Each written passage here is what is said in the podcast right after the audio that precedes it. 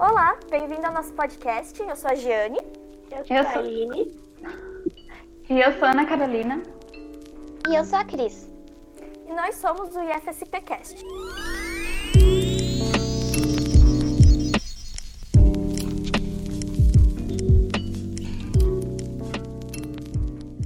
No episódio de hoje, a gente vai falar um pouco sobre a importância da leitura para a formação de jovens e adultos. E para isso, a gente tem a honra de receber o primeiro quadrinista a ser membro da Academia Paulista de Letras, o mais premiado e famoso cartunista do Brasil, que marcou a infância de diversas gerações, principalmente com a Turma da Mônica. Seja bem-vindo, Maurício de Souza, e muito obrigado por aceitar o convite. A gente tem uma admiração muito grande por você e todo o seu trabalho. Muito obrigado, Jane. Obrigado pela apresentação bonitinha que você fez aí. Nos últimos uh, eh, 60 anos, eu andei trabalhando bastante para vocês. Não para vocês, que vocês não tinham nascido ainda, mas para um monte de crianças aí, que muitas delas aprenderam a ler com a turma da Mônica, né? Algumas de vocês provavelmente também. Então vamos lá, Jane, pode, pode continuar. Eu vou fazer a primeira pergunta, então. É, quando você começou a produção de desenhos para os gibis, você imaginou que conquistaria o importante na literatura brasileira? Lógico que não. Eu não, eu não, eu não era adivinho, profeta, ninguém adivinha o futuro. Mas eu queria fazer exatamente o que eu estou fazendo hoje, desde sempre. Eu queria desenhar, fazer história em quadrinhos, criar personagens, fazer historinhas, e depois de algum tempo, depois de historinhas, eu queria fazer gibi, eu queria fazer filmes, queria fazer desenhos animados, e logicamente eu queria ficar muito próximo do leitor. Tudo isso, nos últimos anos, e dezenas de anos, né, eu fui fazendo aos poucos. No começo foi muito difícil, não havia tradição de história em quadrinhos brasileira no país não havia tradição de personagem brasileiro. Nunca tinha dado certo. Alguns, algumas pessoas tentaram, mas não deu certo, então ficou aquela ideia de que no Brasil não vai ter história em quadrinho brasileira, não vai ter personagem brasileiro, não vai dar certo, puxa vida. Então, quando eu comecei, jovem, a querer fazer, falar que o que eu queria, muita gente, muita gente falava: esquece, não dá certo, vai fazer outra coisa na vida, é, seja outra coisa. Todo mundo falando que não ia dar certo. Eu não liguei para isso. Eu acreditava em mim, eu acreditava que eu ia conseguir, eu acreditava que eu ia desenhar, que eu ia conseguir criar personagens. Nunca duvidei e nunca me desviei do meu propósito, da minha ideia de fazer o que eu faço hoje. Deu certo. É só a gente treinar, teimar se preparar bem. Lógico precisei treinar bastante desenho, estudar bastante história de quadrinhos, principalmente a partir das histórias de quadrinhos americanas que dominavam o mundo. Uh, eu vi como é que eles faziam. Estudei bastante o processo todo, a mecânica, a, como é que eles se, se espalhavam pelo mundo com uma, um processo de divulgação muito eficiente. Eu copiei, copiei o que eles faziam, adaptei ao, ao Brasil e estamos aqui hoje falando dos, da, da nossa história que já está fazendo a, o sexto, 70 aniversário, se não me engano. Já estamos há 60, 70 anos trabalhando nisso. Há mais de 60 anos eu trabalho nisso. E não me cansei. Tanto que estou conversando com vocês aqui hoje, muito feliz da vida. Obrigado, Aline. Nada. Certo. É muito interessante tudo isso que você falou, né? Bom, é, você é uma referência quando se trata de gibis e histórias infantis aqui no Brasil. As crianças te adoram e adoram suas criações, que as incentivam a desenhar, imaginar e até mesmo inventar novas histórias. Então, como é a responsabilidade de escrever e criar para essas crianças que ainda estão em processo de aprendizado? Imagine-se no meu, no meu lugar, no meu papel, como eu estou satisfeito, feliz com o resultado do que eu faço. a partir do meu trabalho, a partir da, das pessoas, crianças e depois jovens e depois adultos, que seguem mais ou menos o que eu faço, surgiram novos profissionais, novos desenhistas, mas não só desenhistas, arquitetos. Muitos arquitetos falam: olha, comecei a riscar, rabiscar é, depois de ler sua revista. Outros se escreveram, se tornaram uh, escritores, jornalistas. Então, eu fico muito feliz de ter sido uma referência, ou de ser uma referência, e daí isso me dá uma boa responsabilidade, uma maior responsabilidade. Eu preciso continuar fazendo um trabalho bonito, gostoso, limpo, uh, uh, de, alguma maneira educacional, e ao mesmo tempo nas histórias, se a puder colocar referência de comportamento também via os personagens, melhor ainda. Quem de vocês não conhece alguém, por exemplo, que é igual a Mônica? Ou igual a Cebolinha? Igual Cascão, nenhum de vocês conhece, logicamente. Agora, uh, as histórias, os personagens, são muito humanos, porque foram baseados em gente que eu conheço muito amigos, conhecidos, parentes e filhos. A gente, quando tem os filhos perto da gente, e eu trabalhava muito em casa no começo, eu via as crianças crescendo, brincando, brigando também, e ao mesmo tempo com seus hábitos, com a sua inteligência, esperteza e tudo mais, perto de mim. Em cima disso que eu observei, eu criei os personagens e eles explodiram, se transformaram em mitos, em modelos, em referências e tudo mais. Uh, eu estou muito feliz de poder ser uma referência dessa natureza nesse país onde não há um hábito de leitura muito arraigado. Ok, Ana? É, bom, segundo a revista Galileu, sua mãe te ensinou a ler utilizando como material os balões de gibi que seu pai trazia para casa. E a leitura de gibis é algo bem didático. Você acredita que esse contato durante sua infância influenciou ou até facilitou o processo de desenvolver histórias lúdicas e didáticas para crianças? Como é este processo? Olha, realmente eu aprendi a ler no gibi, minha mãe lendo para mim primeiro, depois me ensinando a, ler a letrinha, palavras, frases, tudo mais, foi uma facilidade para mim realmente esse processo me levou a, fazer o que eu faço hoje. É, eu comecei a observar não só a letrinha, ou a, gramática, mas também me levou a observar figuras, desenhos, estudos de layout, estudos de proporções. Ah, eu aprendi tudo. Na minha infância, aprendi a base de tudo que eu estou fazendo hoje.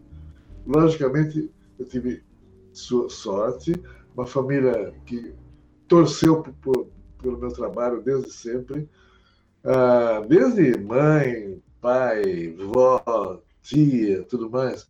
Todo mundo, oh, olha, desenho bem, olha, Mauricinho desenha bem, olha, faz mais um desenho, Mauricinho. Era Mauricinho no começo. E com isso eu fui treinando, treinando, treinando.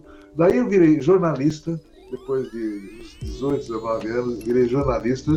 E no jornal, na Folha de São Paulo, chegava todo o material que os americanos mandavam para o jornal com as histórias em quadrinhos deles. Mas nesse material que eles mandavam, eles mostravam como é que eles faziam para vender, distribuir, fazer propaganda, fazer marketing. E eu era repórter naquele tempo no jornal. Daí eu pedi para o pessoal, da, da, da, os diretores de redação, me darem todo o material que os americanos mandavam, para eu estudar como é que eu precisava fazer para, depois de desenhar, vender, distribuir e transformar numa coisa comercial, para eu poder viver disso. E eles me deram esse material. Então, durante quatro, cinco anos, eu fui estudando esse material que chegava dos Estados Unidos para ver como é que os americanos faziam para dominar o mundo com histórias em quadrinhos. Ah, era isso? Era assim, assado? Então eu comecei a adaptar tudo aquilo para o Brasil, para o que era, possível fazer no Brasil, e deu certo, mais uma vez, deu certo porque eu estava adaptando e fazendo uma coisa que eu sabia fazer, tinha treinado bastante, eu lia muito. Na minha adolescência, eu lia um livro por dia. Viu, moças? Eu lia um livro por dia. Isso ajuda tremendamente a vida inteira. O mais importante, que é a comunicação, que é você, além, além de tudo, você aprender português, escrever bem, se, se relacionar com muito mais facilidade com qualquer pessoa. Até hoje eu agradeço essa, essa, essas aulas, não, é, esse curso que eu fiz extracurricular na redação da Folha, vendo material estrangeiro, como é que eles faziam. Então, nós temos que, quando, no caso de vocês aí, na profissão que vocês escolherem, veja quem faz o que vocês estão fazendo, querem fazer, quem dá certo, quem que está fazendo certo, quem vive daquilo, quem ganha dinheiro com aquilo, e imitem. Vão atrás do meu, do meu processo. Aprendam com quem dá certo. Ok? Resposta cumprida, né? Vamos lá. E Maurício, né? Muita coisa. Oh, desculpa, pode falar. Eu ia me despedir da Cris, mas eu estou despedindo da pergunta. Você pode falar à vontade aí. Fala. É, e com a chegada das redes sociais e da tecnologia, né, bastante coisa mudou nesse processo.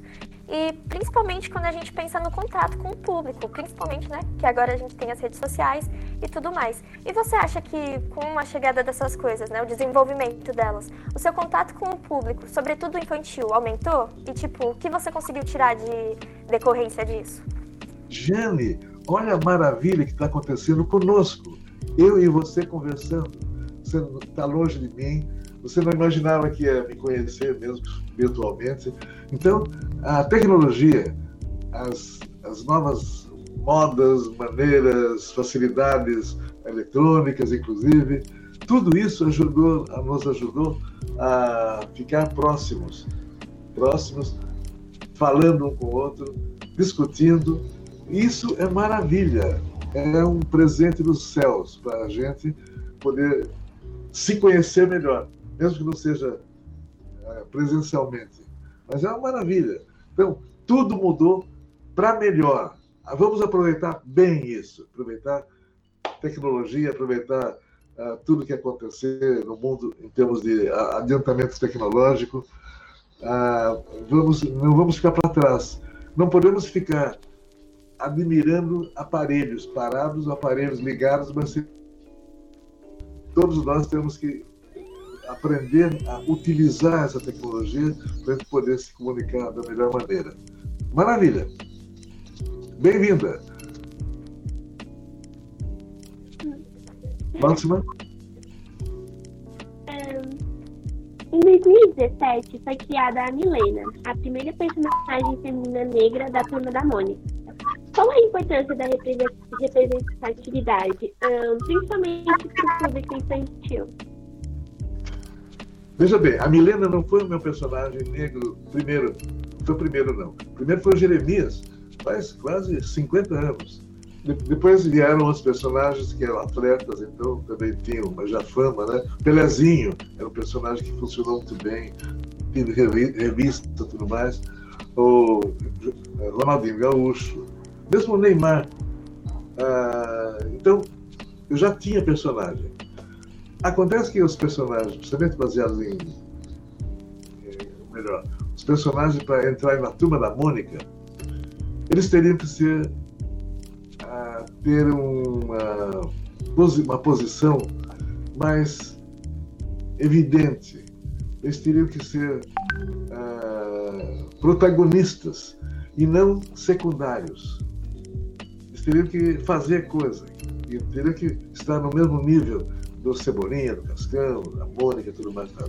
Daí, então, resolvi criar uma família negra, que é a família da Milena, que está sendo ainda estudada, montada, porque ah, para mim falta, ainda falta algumas coisas para gente mostrar das características, da personalidade da Milena. Por enquanto, ela ah, está lá brincando com a turma, igual para igual, mas ela está precisando ser protagonista. Lógico, o ideal objetivo é ela ter uma revista. Ela, a família, a mãe, o irmãozinho dela e tudo mais. Então, esse, esse é o processo que eu vou desenvolver para que a gente tenha os personagens para valer mesmo em igualdade de condições. É, qual foi a sua, a sua inspiração para criar uma linha de gibis tão famosa como a Turma da Mônica? Você imaginava que os seus gibis causariam um impacto tão grande na vida dos brasileiros, sendo crianças, jovens ou adultos? Não, como eu falei antes, eu não imaginava que conseguiríamos tudo isso. Mas daí eu comecei a ter surpresas. Primeiro, quando eu comecei a desenhar mesmo, as primeiras tirinhas de jornal, eu, eu criei os personagens crianças, né? baseados nas crianças que eu conhecia. Amigos conhecidos, parentes, filhos, mas crianças. E comecei a colocar no jornal. Daí eu comecei a eu e o jornal começaram, começamos a, a descobrir via as cartas que chegavam que a comunicação que vinha era de crianças, crianças escrevendo sobre os personagens. Ah, então as minhas histórias, eu não tinha planejado fazer história para um público adulto. Ah, pra, eu não tinha planejado fazer história infantil. Eu estava fazendo história infantil porque era o que eu sabia fazer. Mas a história infantil nossa pegou criança, jovem, adulto, está pegando até a terceira idade. Isso foi um brinde que eu ganhei eu, sem planejar. Uh, aconteceu, gostei, permitiu que eu fizesse a Turma da Mônica jovem, e não está fora de cogitação eu fazer no futuro uma Turma da Mônica adulta, já com histórias diferenciadas, com temas diferentes, com temas um pouquinho mais evoluídos. Então, se estamos aqui, se tem público, e se nós sabemos fazer, vamos fazer, vamos criar mais. Eu não estou parado. Estou inventando coisa toda hora aí. De vez em quando o pessoal do estúdio fala, para isso, para com isso, já estamos muito ocupados. Se estamos ocupados, vamos contratar mais gente para ajudar. Então, é, se dá certo, por que não fazer? Só que sempre a gente tem que pisar bem firme no chão. Tudo que nós fazemos, ou criamos, ou planejamos, tem que estar muito bem planejada para a gente poder aguentar o, o, o, aguentar fazer, realizar, pagar salário e tudo mais. Temos conseguido fazer isso faz 60 anos. Então acho que aprendemos. Certo, muito bom. Obrigado, Ana. Bom, e você acredita que a leitura vem sendo incentivada de forma efetiva nas escolas? Qual que é a importância? E se não, como a gente pode resolver? Olha, depende. A escola brasileira, num país tão grande como o nosso, ela tem seus, seus currículos eh, provavelmente criados, estudados, planejados pelos, pelas autoridades, ministério e tudo mais. Nesse país tão grande, com diferença de oportunidades até para os professores, até as dificuldades que eles têm, às vezes trabalhando em locais ah, difíceis, de difícil acesso, com a parte social também muito prejudicada. É muito difícil eu falar, é importante todo mundo estudar, ler, saber ler e tudo mais. Teria que haver uma melhoria no esquema, no processo de ensino, no processo de orientação das crianças. Lógico que o ideal seria que todo mundo lesse e muito, como eu falei agora há pouco, né? Mas o Brasil tem muitos problemas ainda para resol serem resolvidos pelas autoridades de ensino. Então, vamos aguardar que todo mundo abra os olhos e sinta a necessidade dessa, desse aperfeiçoamento para que o pessoal volte a ler. Já houve tempo em que o pessoal lia mais.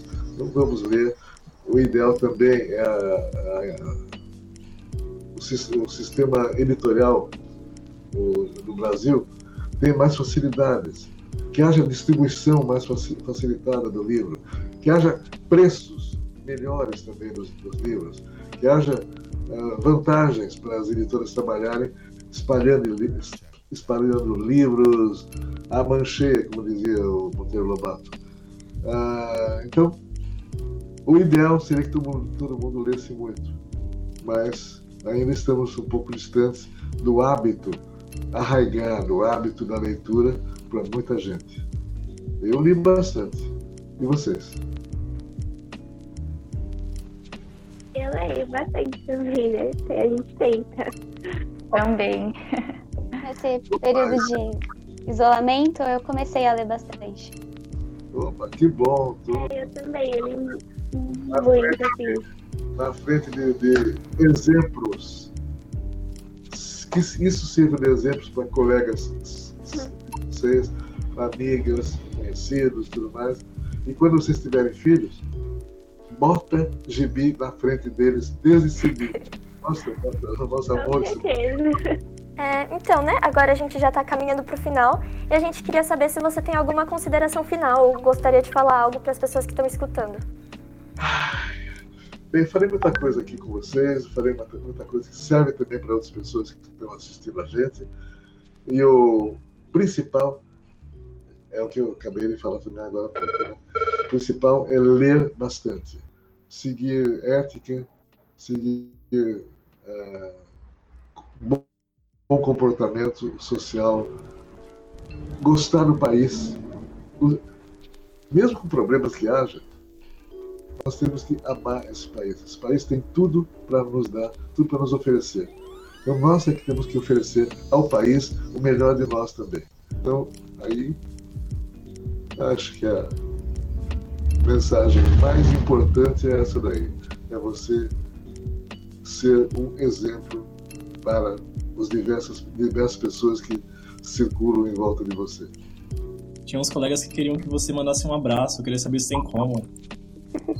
Tem, eu, eu, eu não co- não consigo estender meu braço aí, mas de qualquer maneira, virtualmente eu posso mandar um abraço aqui e você falar aí.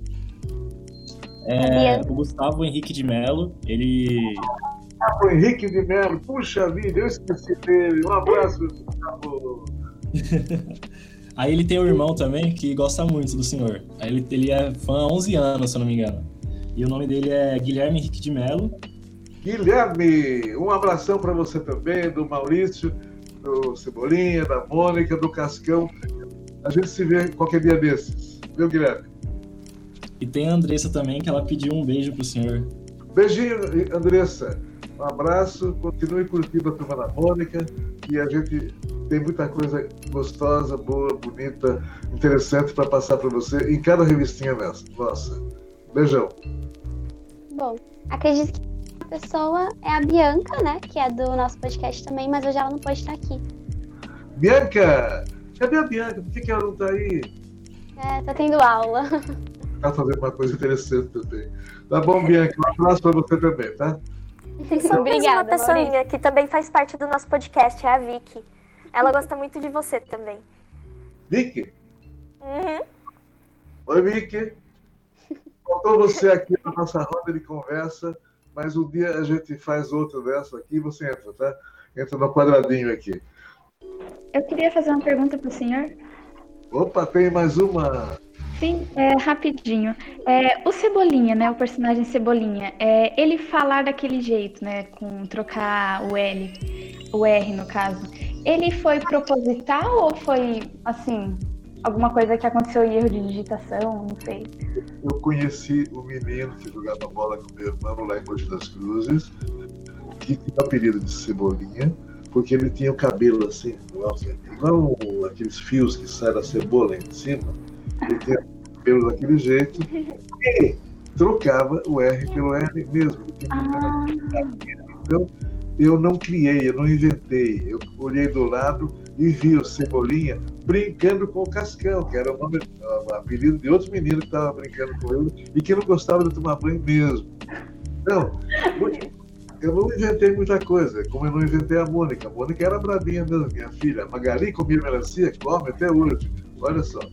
Então, ah, eu fui copiando a natureza, copiando assim, em volta de mim e colocando na historinha. muito interessante. Sim, obrigada por ter respondido. Agradeço. Maurício, só mais uma coisinha, desculpa tomar seu tempo, mas essa é uma mensagem da minha tia. A minha tia, ela gosta muito de você. E aí ela tem aqui um, tipo, É uma edição de aniversário da Mônica de 30 anos. Aí ela pediu pra eu te mostrar. Ela tem isso aí. Oh, qual é o nome dela? Nossa, e ela guarda com muito carinho. Ah, Madalena, desculpa que tinha travado. Madalena, obrigado aí pelo pelo carinho com essa revista antiga aí, legal, bacana. E tem alguém botando uma carinha, quem é? É a minha irmã. Fala oi, Ana. Oi, tudo bem? Oi, nossa, Minha irmãzinha. Ana Clara. Ana Clara, agora sim, Ana Ana Clara. Clara, nome. Um abraço, Ana Clara. Isso. Agora, É, pra você também. Adoro muito a turma da Mônica. oh, beleza, eu precisava. Essa era a saída que eu precisava. Ana Mais Clara, uma vez, obrigada por ter aceitado o nosso convite. aceito o seu agradecimento. Eu que estou agradecido por estar com com vocês aqui, trabalhando esses, esses temas todos. E, e, e oportunamente, quando for o caso, a gente volta a conversar, tá? Afinal de contas, a tecnologia chegou para nos aproximar. Com certeza. Foi uma honra pra gente receber você aqui no nosso podcast. E eu fiquei também muito honrado em conhecer pessoas tão inteligentes como vocês. Um abraço vocês. Obrigada. Obrigada. Então, né, Maurício, a gente agradece muito a sua participação e obrigado ao pessoal que está assistindo também. E se vocês quiserem, assistam os nossos outros podcasts. Você também, Maurício, é, fica aí o convite se você quiser ver os nossos outros podcasts. E muito obrigada por assistir e lembrem-se de se inscrever no nosso canal. Beleza! Obrigada. Tchau. Obrigada. Obrigado, Cris. Tchau, tchau. Tchau. Tchau! Tchau.